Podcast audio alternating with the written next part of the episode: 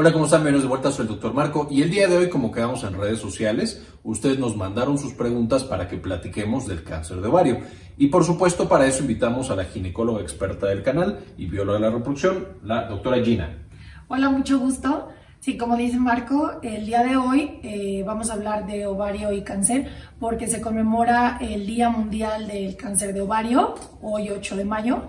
Entonces es muy importante que lo recordemos, que estemos muy al pendiente de qué se trata, eh, cómo lo podemos identificar, cuáles son los datos más importantes que nos pueden, o más bien que nos deben de llevar a una revisión ginecológica inmediata, o cuáles son los síntomas que nos pueden hacer sospechar de que algo está pasando con el ovario.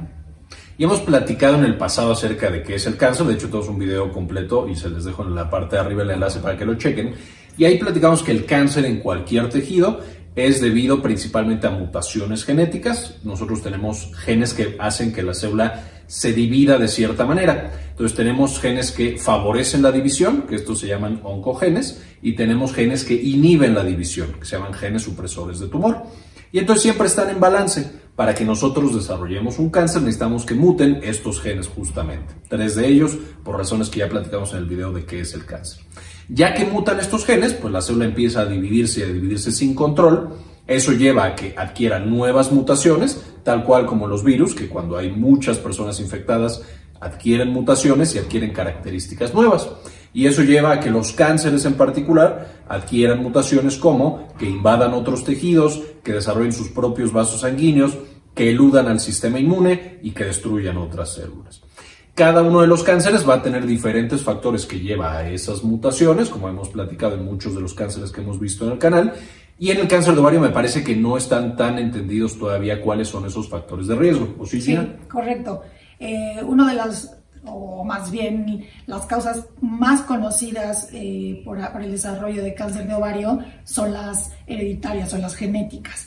Entonces existen eh, más de 50 genes implicados, sin embargo los más conocidos son los famosos BRCA, el BRCA1 y 2, que dan síndromes asociados o enfermedades asociadas eh, a cáncer de mama y cáncer de ovario. Entonces, la distribución en cuanto a frecuencia no es la misma una con la otra. BRCA1 tiene una frecuencia aproximadamente eh, de presentar cáncer de ovario de un 40% y el BRCA dos eh, aproximadamente de un 18%. Eh, entonces, em, los otros cánceres están implicados, perdón, los otros genes están implicados, pero en realidad no se sabe a ciencia cierta cuáles son los factores o no se han determinado eh, en los casos que no son por, cuestiones genéticas, no se han identificado cuáles son los factores que, que hacen que se desarrolle específicamente o el inicio del cáncer de ovario. Ahora, los BRCA1 y 2 son un super factor de riesgo, BRCA1 con 40 y BRCA2 con 18, pero de todas las personas que tienen cáncer de ovario, ¿qué porcentaje tenían mutaciones de BRCA? Aproximadamente eh, un 15%, un 15% porque finalmente de, de todas las pacientes de, que tienen o de todas las etiologías del cáncer de, cáncer de ovario, solamente el, factor genético específicamente de BRCA1 y BRCA2 eh, se incluyen o están em, o tienen un porcentaje de aproximadamente eso, 15%, y de ese 15% entonces se deslinda uno y otro. Entonces, más bien se despliega el uno y el otro. Entonces, em, aquí uno de los eh, factores fundamentales es o hacer conciencia de que es una enfermedad que no tiene todavía como tal em, una causa o, el conocimiento, no tenemos el conocimiento del origen, entonces sí es muy importante como estar muy al pendiente de, qué se trata. Es, es una enfermedad que eh, es más frecuente en países desarrollados porque al final de cuentas, bueno, nosotros eh, tenemos la conciencia de que aquí en México eh, los cánceres con mayor mortalidad pues son cáncer de mama, cáncer cervicouterino, después de los ginecológicos es el ovario, ¿no? Al final. Que, que, ahí, aquí en México es más frecuente porque no hacemos tanto mastografía, sí, Nicolau, los, los países, vacunación para BPH. Los países desarrollados de alguna manera, por decirlo así, ya superaron eh, esa mortalidad tan elevada para el cáncer de mama, porque tienen procesos muchísimo más desarrollados o la gente va más a hacerse sus mastografías, va a hacerse más los papanicolaos, las colposcopías, hay mucha más vacunación contra el virus de papiloma humano que aproximadamente, digo, depende de dónde lo leamos, tiene o causa el cáncer cervicouterino, es uno de los factores de riesgo para cáncer cervicouterino en aproximadamente del 80 al 90%. Entonces, esos países ya, ya lo superaron, por decirlo así, y el, siguiente cáncer ginecológico pues es el cáncer de ovario. Y por desgracia para el cáncer de ovario no hay como tal un tamizaje. Ahora, si no hay tamizaje, ¿en qué pacientes sospechamos o debemos empezar a ser como más estrictos en la vigilancia del cáncer de ovario? ¿En quién nos preocupa? Bueno, primero, eh, hay, dos, hay dos momentos en la vida en los cuales el cáncer de ovario puede ser más frecuente. El primer eh, rango de edad de cáncer de ovario es de los 40 a los 44 años aproximadamente. El segundo rango de edad, y es cuando es más frecuente, es entre los 50 y 70 años. Se conoce como edad promedio los 63 años. Sin embargo, las pacientes a partir de los 50 años pueden empezar a desarrollar eh, datos o, no datos. Tal vez puede ser un high riesgo, puede ser un cáncer silencioso sin ningún síntoma eh, y posteriormente a los 63 años es cuando las pacientes presentan ya un cáncer establecido con síntomas avanzados eh, y, ese es el gran problema del cáncer de ovario, que al no tener tamizaje, al no hacer de rutina ningún estudio que, que nos lleve a, la detección o temprana. Eh, ¿Por qué? Porque al final de cuentas, em, en ocasiones, eh, o más bien la sensibilidad eh, y la especificidad de los estudios, como el famoso CA125 o el ultrasonido endovaginal, tienen baja sensibilidad y baja especificidad, lo que nos lleva, como lo platicábamos, a bajos valores predictivos positivos. Entonces, no alcanzamos a, justificar la realización de estos dos estudios como con el Papa Nicolau, ¿no? de toda, la, población. vaya y hágaselo anualmente. Entonces, em, los factores que nos pueden dar de la primera sospecha o, o, cuando nosotros debemos de decir, ¿sabes qué? Ya tengo 40 años, bueno, pues voy y hablo con mi ginecólogo y le comento, ¿sabes qué? Tengo 40 años, estuve leyendo, estuve viendo que eh, de los 40 a los 40 años es cuando hay más o cuando aumentamos el riesgo de presentar cáncer de ovario o en la posmenopausia. Ahora, ahí estamos hablando que uno de los factores de riesgo principales es la edad, pero ¿qué otras cosas pueden hacer en la vida de una mujer que incremente su riesgo o baje su riesgo de tener cáncer de ovario?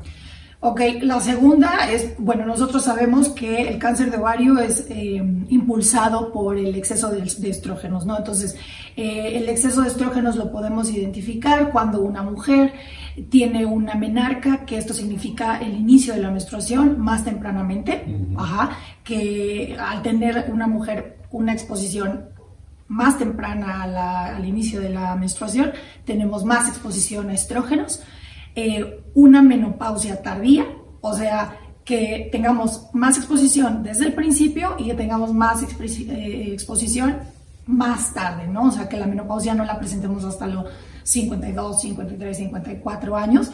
Aquí en México la menopausia o el eh, momento en el cual inicia o la edad promedio de inicio en México para la menopausia es de 47 años, 48 años aproximadamente eh, a menopausia la conocemos como retrospectivamente la ausencia de menstruación durante un año, ¿no?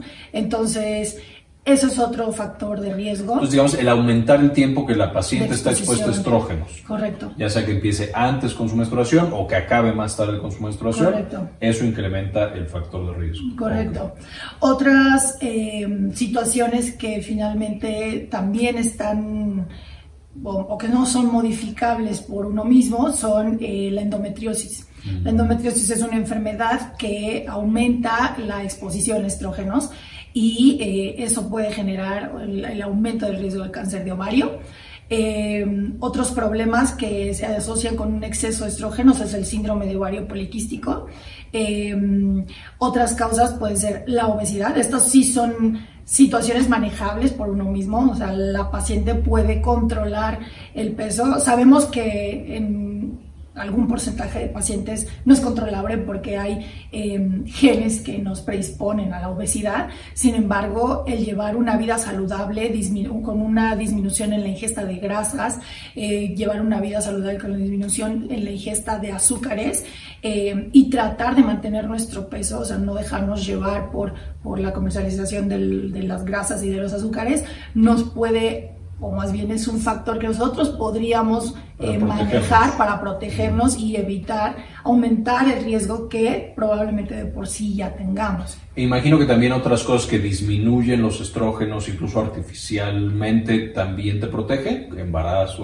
Eh, los, eh, en el caso, por ejemplo, de los medicamentos o de, de situaciones que nosotros podemos propiciar, son, por ejemplo, los embarazos. Si nosotros em, tenemos más embarazos, nosotros disminuimos los riesgos. Pero, por ejemplo, uno de los factores de riesgo es la infertilidad o no haber tenido embarazos. Los factores protectores, pues evidentemente al contrario, el tener más bebés o el estar embarazada durante un mayor número de veces protege. Eh, se conoce la lactancia como factor protector, pero realmente eh, siempre ha habido con todos los cánceres de mama y de ovario eh, mucha controversia con respecto a la lactancia. Imagino que ahí la lactancia será porque hace ciclos anovulatorios, o sea, con ciertos esquemas de lactancia así súper estrictos de hora y cantidad. Pues no ovulas mucho más tiempo y eso te Exactamente. Y otra de las situaciones que se conoce como factor protector muy, muy, muy conocido es el uso de anticonceptivos. El uso de anticonceptivos, a pesar de que el anticonceptivo contenga estrógenos, no es, em, mm, es un factor protector porque inhibe el eje de producción hormonal. Entonces, es, el anticonceptivo es como un estilo usurpador del eje normal y natural y no se compara con nuestra producción de estrógenos eh, en edad reproductiva, por ejemplo. Entonces, esa, ese bloqueo del eje hipotálamo, hipófisis, ovario, estrógenos, al inhibirlo, pues bueno, evita que haya ciclos ovulatorios, evita una exposición mayor a estrógenos, entonces es muy, muy, muy conocido y se considera uno de los mayores factores protectores para el cáncer de ovario. Eh, un factor de riesgo también que olvidamos mencionar es el tabaco, eh, específicamente para uno de los eh, cánceres, un tipo de cáncer en específico de ovario, que es el mucinoso. Entonces, aquí también, bueno, eh, haciéndole un poco campaña en contra del, tabaquismo, em, podemos evitar ese tipo de cáncer, aunque, aunque probablemente no sea el más frecuente, podemos evitarlo un poco también. Ahora, eso es en qué paciente sospechamos que va a tener. Ya mencionaste también un poquito qué manifestaciones empieza a sentir o a tener esa paciente. Eh, creemos que son como inespecíficas, pero ¿podría repetir cuáles son? Sí, generalmente cuando un tumor es muy pequeño, pudiera no identificarse en una ecografía endovaginal, por ejemplo. y la paciente no sentiría nada. Y la paciente no va a sentir nada. Entonces, puede ser que ella no tenga un síntoma, vaya al ginecólogo, no identifique nada pero probablemente no tiene factores de riesgo, hablando por ejemplo de obesidad o de un índice de masa corporal mayor de 30, eh, o no está en la edad en la que generalmente se presentan eh, los cánceres, ¿no? Pero si es una paciente que tiene datos o, muchos factores de riesgo. Eh, más adelante estábamos platicando acerca de hacer una cápsula eh, con eh, cuáles son los datos eh, más importantes por los cuales nosotros debemos prender el foco rojo identificar en nuestros familiares si ha habido casos de cáncer, pero eso va a ser para otro video. en el caso, por ejemplo, de que no tengamos antecedentes de cáncer de mama o de ovario, ¿no? Pero realmente cuando nosotros vamos sin ningún dato de alarma Em, al ginecólogo, podríamos no tener ningún síntoma, porque los síntomas tempranos de cáncer de ovario son prácticamente nulos. Realmente un cáncer de ovario, eh, al igual que un cáncer de mama, puede empezar por células, empezar a desarrollarse y no tener realmente ningún síntoma. La mayoría de los cánceres em, de ovario se detectan actualmente en estadios avanzados. Entonces, la identificación temprana o los síntomas tempranos realmente son muy bajos, realmente es muy difícil de identificar. Sí, pues tienes ahí el tumor metido en el ovario que está medio flotando, Usualmente cuando un tumor da síntomas porque aprieta otra estructura, o porque tapa un vaso sanguíneo, porque lo ves, pero me imagino que es súper difícil con este cáncer de ovario. Ahora, ¿qué es lo primero que empezarían a sentir las pacientes en estos estadios avanzados?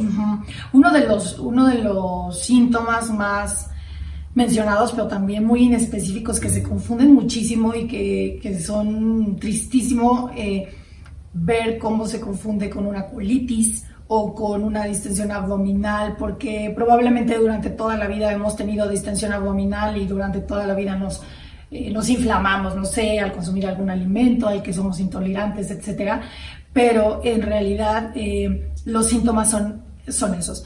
Distensión abdominal, un dolor abdominal ligero o un dolor eh, pélvico, o sea, la pelvis donde está el útero y los ovarios, que no se explica por ninguna otra razón, es una paciente que ya no ovula, es una paciente en posmenopausia que ya no ovula, eh, que no tiene datos este, específicos o a lo mejor ya tiene una histerectomía y dice, bueno, pues ¿por qué me está doliendo la pelvis? Eh, puede generar eh, problemas en las deposiciones, como diarrea, puede generar problemas en la orina, problemas urinarios, específicamente hablando de lo que tú mencionabas puede dar síntomas de compresión en la vejiga, puede dar eh, síntomas de compresión en el recto, en los casos más avanzados puede eh, incluso invadir el tejido rectal o invadir el tejido em, de, la, de, la, vejiga. Eh, y otra situación muy importante es que puede dar sangrados. Entonces es una paciente en posmenopausia que ya no sangra, ya no debería de sangrar y, presenta un sangrado. Presenta un sangrado eh, inexplicable, ¿no? O, que no debería de estar ahí. Yo, de hecho, tuve así como una paciente hace mucho tiempo, no le di yo el manejo, pero tenía ochenta y tantos años. Empezó con mucho malestar abdominal, gastritis, sentía inflamada y descubrieron que tenía un tumor inmenso en ovario, afortunadamente benigno, se le extirpó y, mejoró, pero sí, nunca se dio cuenta hasta que literal tenía un tumor muy, muy grande. Sí, piensa uno que es Ahora, ya que tienes a esa paciente, ¿cómo se diagnostica? ¿Qué, estudios se le hacen para determinar que es un cáncer o sospechar que ese tumor que tiene es un cáncer?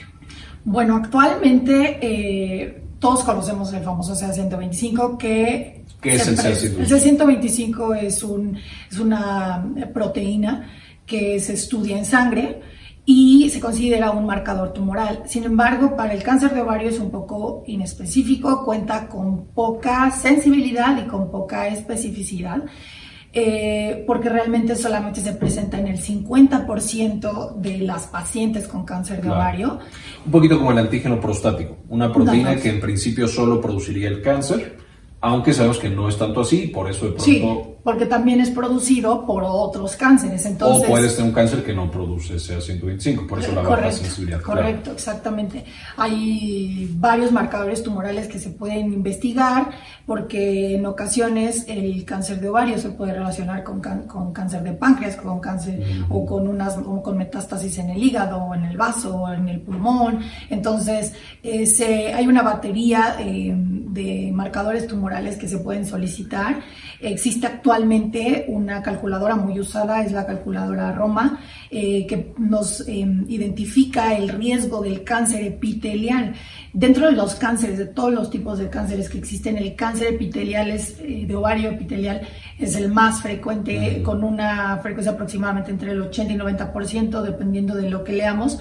Eh, pero esta, esta calculadora nos ayuda a identificar cuál es el riesgo que tenemos y si esta calculadora nos da un riesgo alto, hay que identificar inmediatamente qué otros factores y acudir inmediatamente con el médico ginecólogo. Generalmente la forma en la que se hace el diagnóstico es la siguiente. La paciente acude al ginecólogo, eh, ya sea por síntomas o como una revisión, en la cual también puede ocurrir, en la cual una revisión normal puede como hallazgo en un ultrasonido endovaginal, en una ecografía, un rastreo, encontrar, como un hallazgo el tumor. ¿No? Entonces, si se encuentra un tumor, una tumoración o existe la sospecha de que la paciente pudiera tener por factores de riesgo, por edad eh, o por presencia de un hallazgo en ultrasonido, debe de hacerse un protocolo. Entonces, el protocolo pues consiste básicamente en el ultrasonido, identificar si el ultrasonido tiene datos de malignidad,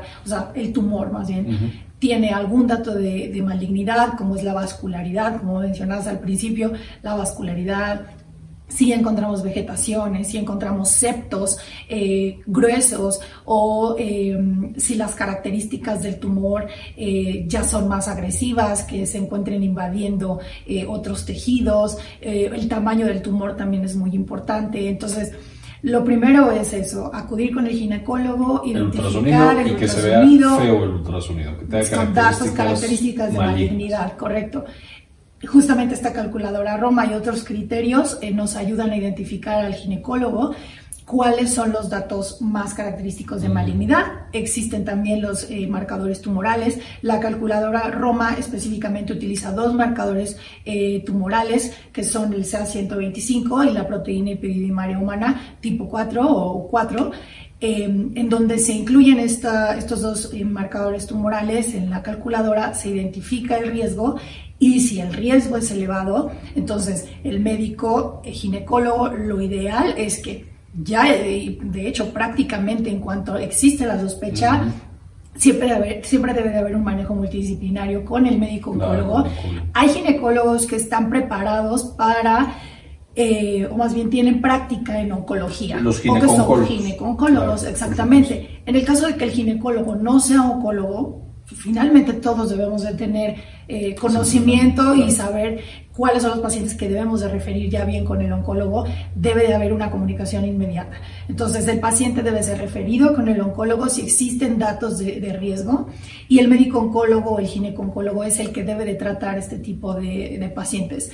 Entonces, eh, el médico eh, oncólogo o el gineco-oncólogo es el que va a, decidir o va a empezar a llevar el seguimiento de esta paciente. Ajá, exactamente, ya sea eh, con ayuda o no del, ginecólogo, como lo decida la paciente o entre el, entre el equipo, pero tienen que empezar con los estudios eh, más avanzados. En ocasiones, cuando ya hay un tumor evidente, el riesgo es alto, pues empiezan ya con estudios de imagen eh, más, más avanzados. Eh, en ocasiones se piden resonancias magnéticas, dependiendo del tipo y de lo que consideren los médicos, tomografías. Quitar el tumor para estudiarlo. Exactamente. Y en ocasiones, los, el diagnóstico, pues evidentemente, no, no es o no nos podemos quedar simplemente con los estudios de imagen. Forzosamente el diagnóstico debe de llevar un apellido. No es nada más tengo cáncer de ovario. Nosotros, ¿por qué? Porque finalmente el diagnóstico es una herramienta para iniciar un tratamiento. Entonces, si nosotros no tenemos el diagnóstico completo y no sabemos cuál es la extensión exactamente, no sabemos cuál es la extensión, no tenemos la, la, idea de cómo vamos a normar el tratamiento y no tenemos la idea de cuál es el pronóstico que le vamos a dar a los pacientes, porque finalmente existen pacientes que decidirán, si existe un cáncer de ovario muy avanzado, decidirán no hacer nada. Y cuidados paliativos. Habrá pacientes que... hemos hablado también en el canal de cuidados paliativos, hay un video completo. Justo estos pacientes que ya el tratamiento para curar ya no le hace ningún bien, porque ya está muy avanzado y hay otros que se detectan a tiempo que, y que sí requieren una cirugía. Podrá ser casi curativo. Correcto. Existen dentro de los tratamientos el tratamiento en el cual solamente es quirúrgico y no requiere de quimioterapias.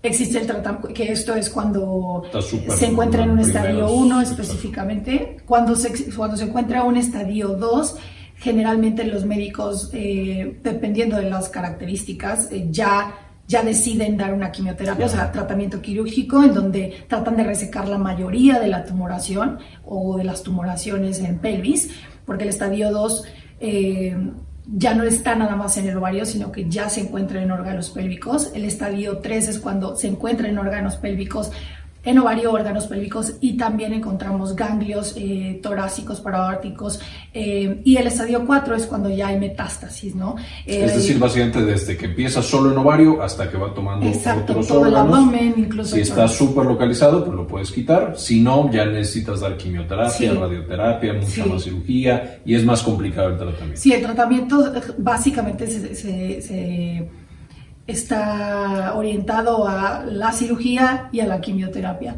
Y bueno, finalmente, como decías tú, ¿no? Los cuidados paliativos que ya serán decisión de cada persona dependiendo de, lo que decidan ellos y su familia. Claro. Eh, pero bueno, los estadios son esos y eh, también existe mucha supervivencia cuando se detecta tempranamente. Existe un 90% de supervivencia cuando se detecta en un estadio 1, porque básicamente el estadio 1 solamente se trata de cuando el tumor está en el ovario eh, y trompa se, se menciona, pero puede ser quirúrgico resecable y se acabó. Cuando no se rompió, se le llama cápsula del tumor. Cuando no se rompió la cápsula, eh, no hay asitis, eh, no hay otros datos de que ya se esparció la enfermedad, solamente así. Y hay una supervivencia de ese, del 90%. Ahí importante recordar, lo hemos platicado en el pasado, que los cuidados paliativos no son solo para el paciente que ya no tiene ningún otro tratamiento y va a fallecer. Es donde más se usan, pero un paliativista puede ayudar al paciente desde que le diagnostica el cáncer y es completamente tratable a mejorar mucho los síntomas. Yo me preguntaría, ¿a dónde hace metástasis este cáncer de ovario? Bueno, el cáncer de ovario, eh, las primeras metástasis pues bueno, son a la pelvis, ¿no? Claro, el ovario, alrededor, ajá, eh, algunas, eh, algunos cánceres eh, se van hacia la trompa, algunos cánceres se van hacia el ovario, bueno, es como la historia natural del avance del cáncer de ovario.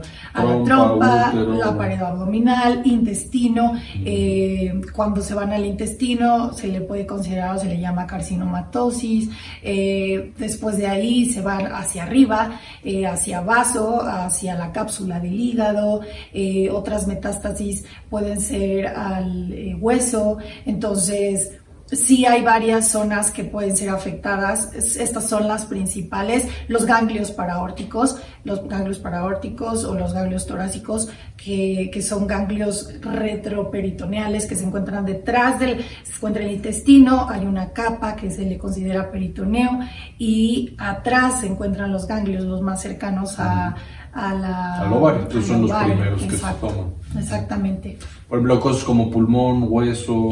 El pulmón. Eh, hígado, también, que son como clásicos lugares de metástasis de muchos casos. Exactamente. El pulmón, existe de hecho una enfermedad em, que también se debe a algunos factores genéticos em, que hablan de eh, una triada, que es cáncer de pulmón con, perdón, cáncer de ovario, que también puede presentar asitis, que es la colección, que bueno, casi todos los cánceres de ovario avanzados generan asitis. Es una distensión abdominal causada por eh, colección de líquido dentro del abdomen. Entonces, eh, puede haber cáncer de ovario, asitis y presencia de derrame pleural. Entonces esto lo podemos identificar con una radiografía de tórax y una exploración abdominal, en donde con ciertas, ciertos signos o ciertas exploraciones específicas para, la detección de, de asitis, eh, la podemos identificar. Me han preguntado bastante acerca de los síndromes paraneoplásicos. Los síndromes paraneoplásicos, y lo hemos platicado muy brevemente en otros videos, pero son cuando tú tienes un cáncer y ese cáncer empieza a dar manifestaciones no directamente por el cáncer, sino de la respuesta del cuerpo al cáncer, porque tienes autoanticuerpos o porque tienes alguna otra manifestación. Correcto. Muchas veces eh, estas manifestaciones de síndromes paraneoplásicos son neurológicas. Puedes tener anticuerpos contra receptores de glutamato, receptores de GABA, contra ciertas estructuras de la mielina Básicamente lo que dan la mayoría de las situaciones son encefalitis. Irritan alguna parte del cerebro, del tejido cerebral, y lleva a que esa parte del tejido cerebral deje de funcionar. Entonces tenemos desde convulsiones hasta pacientes que tienen encefalitis del sistema límbico y entonces tienen un chorro de manifestaciones en cuanto a sus emociones y control de impulsos. Pueden tener encefalitis en la corteza y entonces tienen otras manifestaciones como demencia, problemas en la memoria, un chorro de cosas, incluso trastornos del movimiento. Entonces, igual para, para neoplasias después haremos un video particular. Finalmente, puede haber manifestaciones neurológicas por invasión del tumor. No es de los principales sitios para, para hacer metástasis, pero bueno, muchos tumores pueden entrar en el sistema nervioso y causar lo que sea, cualquier alteración neurológica que nos podamos imaginar cuando es por una metástasis. Y bueno, es un tema muy, muy interesante y apasionante, pero después hablaremos de eso porque eso es súper, súper especializado. Creo que hemos abarcado la mayoría de las preguntas. Sí, solo déjame comentar ahí algo. Son raros los síndromes paraneoplásicos en las tumoraciones y realmente la importancia de esos síntomas paraneoplásicos eh, porque pueden ser causados por otros tumores, eh, pulmón. de hecho, pulmón es el más frecuente, y con timomas los más frecuentes que dan paraneoplásicos. Sin embargo, la importancia de estos síndromes paraneoplásicos es identificar estos síntomas paraneoplásicos y tener en la cabeza la sospecha de que pudieran tratarse de un cáncer. O sea, porque generalmente lo que mencionabas de la encefalomielitis es que generalmente puede darse, o los síntomas que puede dar son como vértigo, mm. náusea. Eh, realmente no es necesario o puede pasar que en los pacientes no ocurran todos los síntomas juntos y entonces tengan solamente esos datos, ¿no? Y entonces uno puede decir, ah, bueno, pues lo vamos a tratar solito, ¿no? Y entonces tratamos esa náusea o tratamos esos síntomas eh, como con tratamientos de mantenimiento. Bueno, vamos a darte esto para esto, esto para esto. Entonces, de repente, eh, la importancia de esos síndromes es que si nosotros lo estamos detectando en una paciente de 58 años, por ejemplo, y decimos, bueno, y esta paciente como, ¿por qué tiene vértigo? Tener en la cabeza que también tiene ovarios, que también tiene útero, que también tiene endometrio, y decir, bueno, ¿sabes qué? vamos a ver si no hay un problema en estos, en estos órganos. ¿Y por qué? Porque los síndromes paraneoplásicos se presentan mucho tiempo antes de que eh, la enfermedad avance. o sea, los tumores son pequeños, exactamente. entonces, entonces, esa es la gran importancia del síndrome o de los síndromes paraneoplásicos, que podemos identificar gracias a la sospecha diagnóstica un tumor muy pequeñito que puede ser rescatable de una enfermedad mayor, ¿no? Claro, correcto. Creo que hemos abarcado la mayoría de las preguntas. Enrique A. y Aris Leslie nos preguntan cómo hablamos con la paciente, especialmente pacientes que no tienen una escolaridad tan alta o tanta educación en salud. ¿Cómo les dirías tú acerca del cáncer de, ovario? Bueno, es, es, es diferente más bien si la paciente lo tiene si tiene el cáncer de ovario o no lo tiene. Si no tiene el cáncer de ovario y tiene poca educación, como lo menciona la pregunta, es muy importante empezar, bueno, en ambas, en ambas situaciones es muy importante empezar desde lo más simple. Primero explicándole a qué se dedica el ovario, qué es lo que hace el ovario, eh, cuál es la importancia del ovario, Em, cuáles son las necesidades o los cuidados que necesita o que, requiere el ovario. Entonces, si nosotros empezamos desde lo más simple, ajá, vamos avanzando con primero el funcionamiento, dónde están los ovarios, porque eso es súper importante.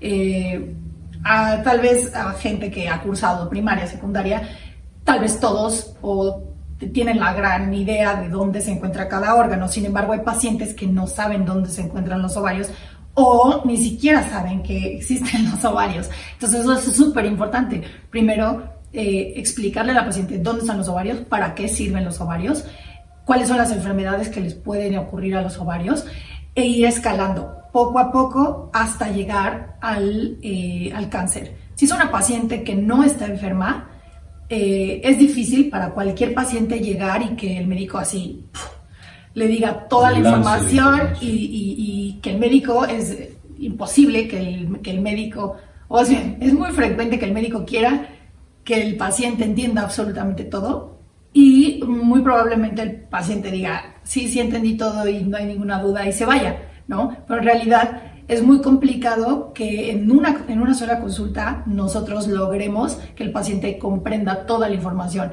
Por eso hay que ir como dosificando la, información conforme vamos avanzando con la consulta.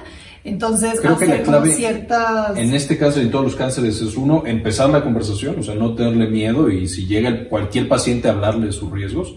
Y dos, como dices, continuar la información, no, no que sea una sola vez.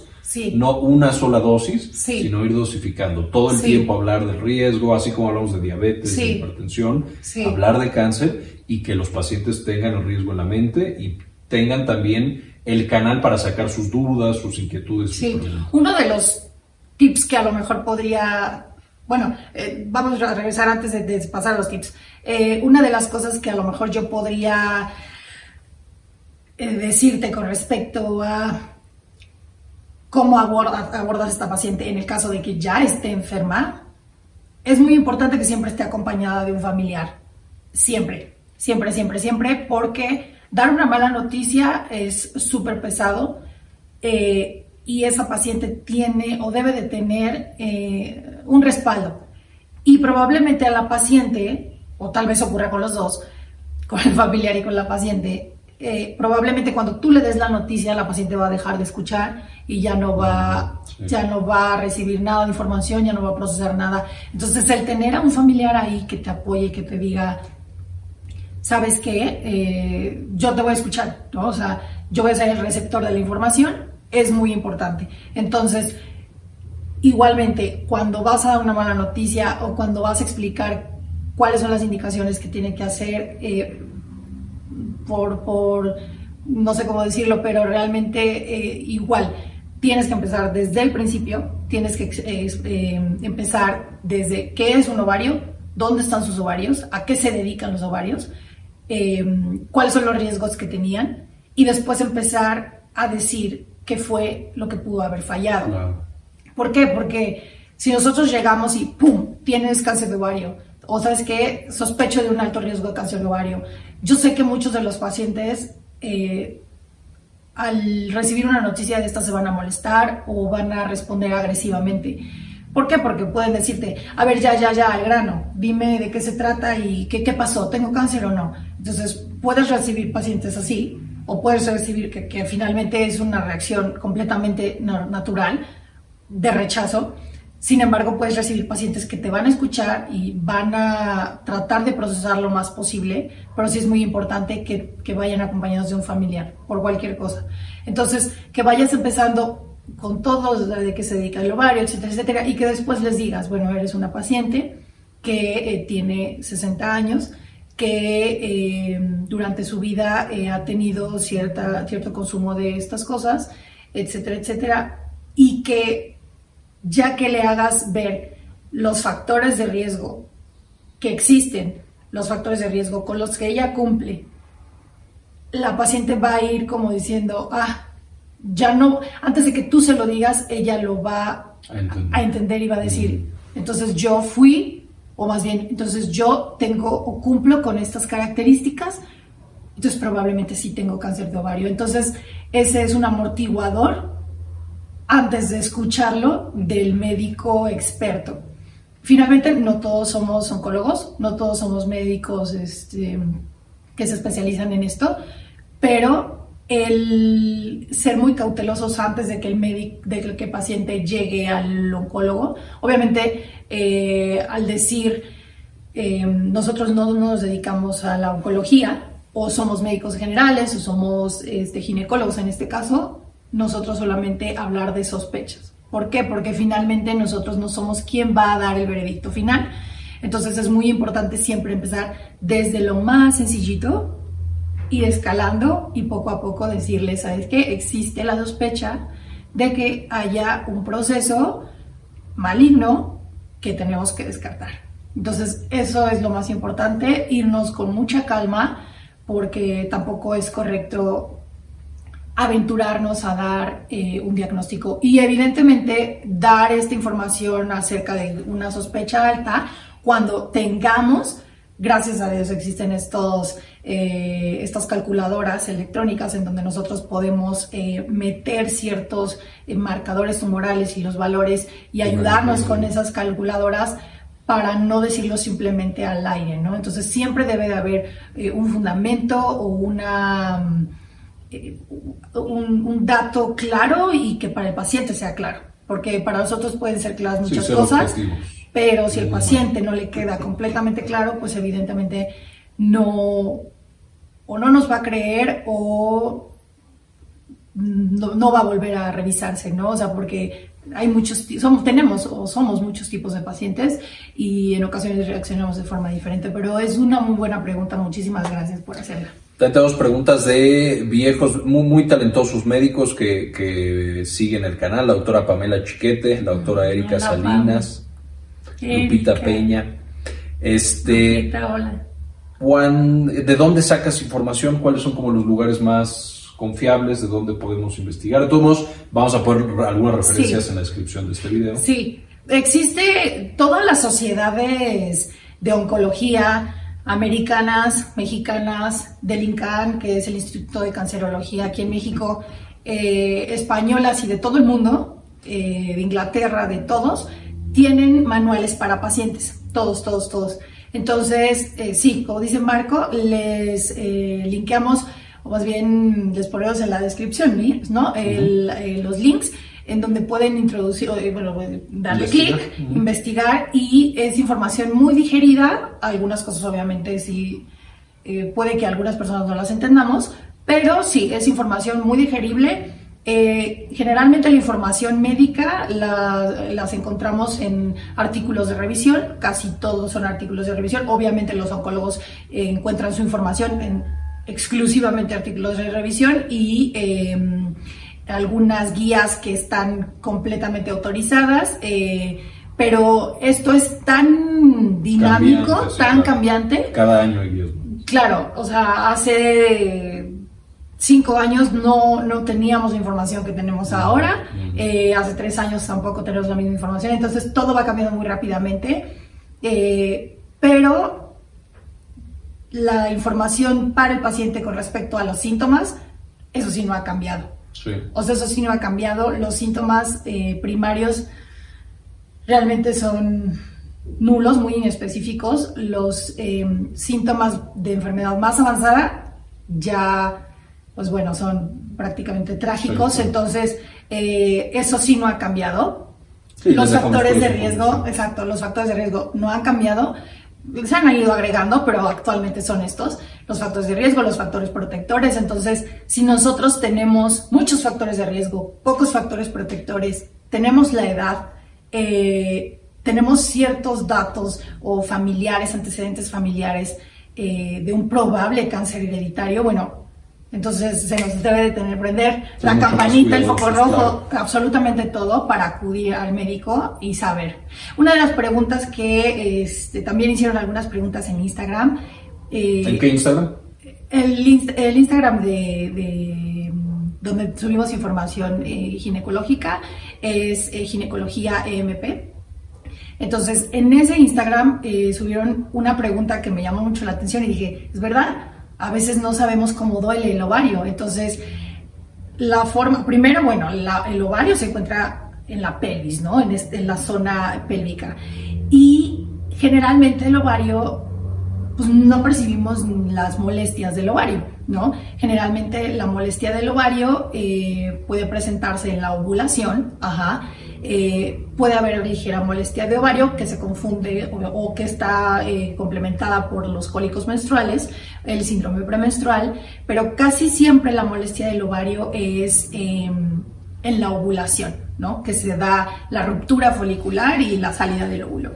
Y esta molestia eh, ovárica generalmente tiende a ser punzante, eh, un poco cuando, cuando se da la ovulación no es muy duradera, pero el dolor puede ser muy sordo. Sordo significa que es muy agudo, eh, pero realmente eh, cuando se trata del cáncer de ovario, la tumoración, digo, esto no es una ley, pero generalmente los cánceres malignos, perdón, los tumores malignos crecen muy lento, o sea, no es siempre, pero es como una, la mayoría son de lento crecimiento y los tumores que no son malignos o que son limítrofes se le llama, o sea que se encuentran hacia un paso de la malignidad, eh, tienden a crecer muchísimo más rápido. Entonces, esta situación es muy conflictiva porque finalmente pudieras no darte cuenta de que está creciendo el tumor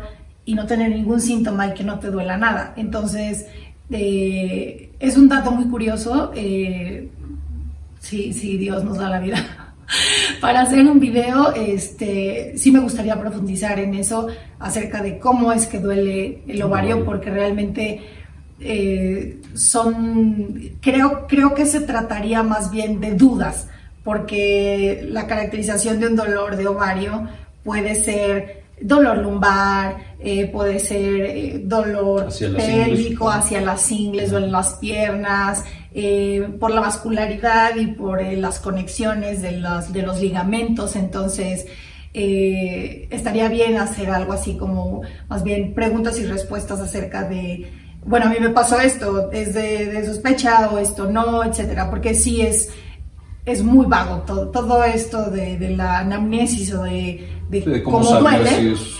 Sí, ajá, exactamente. Igual déjenos en la parte de las preguntas si quieren este tipo de videos, qué videos les interesan y si les interesaría este de acerca de, de dolor de ovario y cómo identificar. También hicieron otras preguntas, pero bueno, creo que eh, ya fueron respondidas a lo largo de toda la, de toda la charla. Pero si existe alguna duda, vamos a dejar de nuevo las preguntas y voy a tratar de contestarlas eh, en las Instagram Stories para que, para que no queden mayores dudas, ¿no? Pues esa es la información que teníamos el día de hoy. Eh, si tienen alguna otra duda, de nuevo, no olviden dejarla en la parte de los comentarios. Otros videos que, quieran que hagamos con este tipo de temas. Eh, muchas gracias a la autora Gina. No, de nada. Gracias a ustedes por permitirme estar aquí y cuídense mucho. Cualquier cosa estamos al pendiente. Y como siempre, ayúdenos a cambiar el mundo. Compartan la información.